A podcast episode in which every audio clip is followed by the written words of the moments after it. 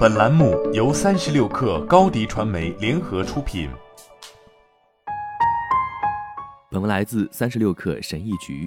马克扎克伯格自去年十月宣布要压注于所谓的元宇宙以来，已经把公司翻了个底儿朝天。在这个想法下，他的公司将会为人们引入共享的跨软硬件平台的虚拟世界与体验。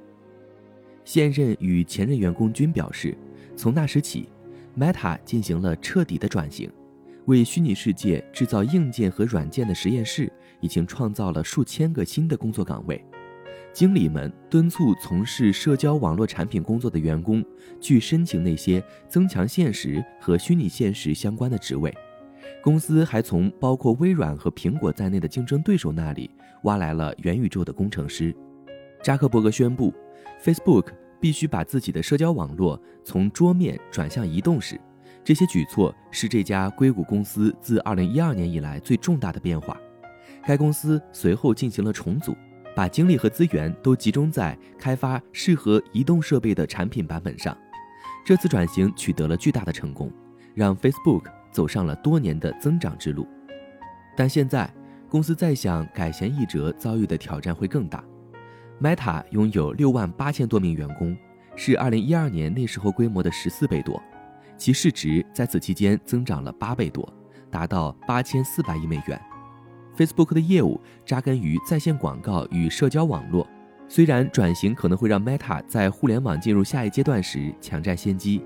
但元宇宙在很大程度上仍然只是一个理论概念，这与2012年向移动转变不同。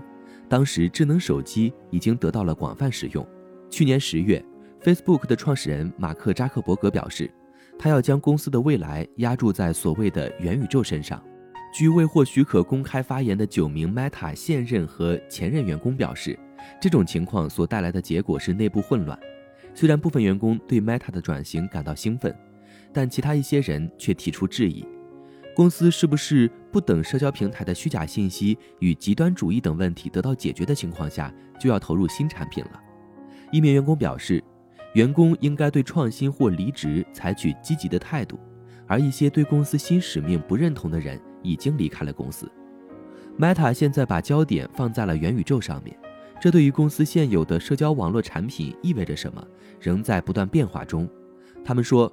在 Facebook 和 Instagram 这里，部分团队在过去四个月内已经缩减了规模。他们还补充说，预计2022年下半年的预算会低于往年。周三公布了公司季报的 Meta 发言人表示，建设元宇宙并不是公司唯一的优先事项。他补充说，由于有了新的方向，现有团队并没有大幅裁员。扎克伯格去年十月展示了他对元宇宙的想法。其数字化身在与虚拟世界的其他人化身，以及一个机器人一起打牌。博斯沃斯的上台向内部人士表明，扎克伯格对虚拟现实和元宇宙是认真的。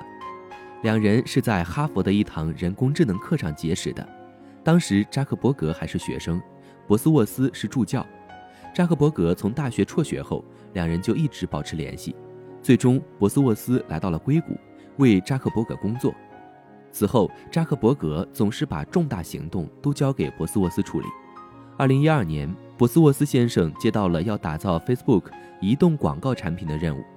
当 Oculus 虚拟现实部门出现管理问题后，二零一七年八月，扎克伯格又派遣博斯沃斯去接手 Facebook 的虚拟现实业务，后来则更名为 Reality Labs。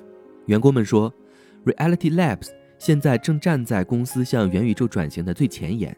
他们说，公司鼓励产品、工程和研究部门的员工去申请那里的新职位，而社交网络部门的一些人则被提拔去领导相同的职能，但强调了元宇宙的要素。在 Meta 网站上列出的三千多个空缺职位里，超过百分之二十四的职位属于增强现实或虚拟现实。这些工作岗位分别分布在西雅图、上海和苏黎世等城市。该公司的免费虚拟现实游戏 Horizon 要招聘的游戏工程经理的岗位职责称，工作内容将包括想象体验音乐会与开会的新方式。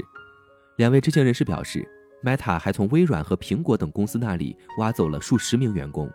Meta 挖角的重点是那些从事增强现实产品研发的部门，比如说微软的 Hololens 以及苹果秘密的增强现实眼镜项目。微软和苹果的代表拒绝置评，而彭博社和华尔街日报此前报道了一些相关的人事变动。好了，本期节目就是这样，下期节目我们不见不散。热烈祝贺高迪传媒和 Top One 突破润滑油再度达成新媒体整合营销全案合作，共启汽车后市场数字营销新征程。